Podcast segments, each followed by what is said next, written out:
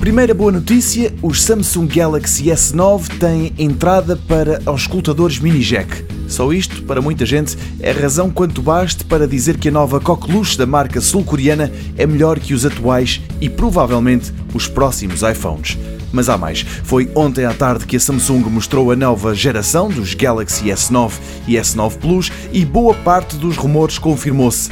Em termos de aspecto, à primeira vista, são iguais aos antecessores, os S8, onde aparecem as diferenças principais é na câmara. Se no S9 a Samsung continuou a apostar numa lente simples, já no S9 Plus fez diferente. Este é o primeiro smartphone da família Galaxy a vir com uma câmara principal com duas lentes. Ambas são de 12 megapixels, uma grande angular e a outra telefoto. Mas apesar de ser apenas o grandalhão a ter as duas lentes, tanto o S9 como o Plus incluem agora um software que permite fazer filmes em super câmara lenta, tirar fotos em condições de baixa luminosidade e ainda usar uns emojis parecidos aos que a Apple inventou para o iPhone X e que não têm qualquer utilidade.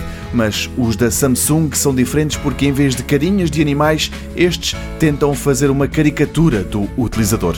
Os preços para Portugal começam nos 870 euros para o S9 e nos 970 para o S9 Plus.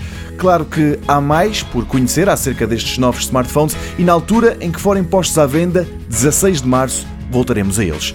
De notar que as pré-vendas começaram ontem e a Samsung sublinha que está ativa uma campanha de retoma que permitirá aos interessados não só pouparem até 400 euros na troca do telemóvel antigo, como também receberem o um novo sete dias antes da data de venda ao público.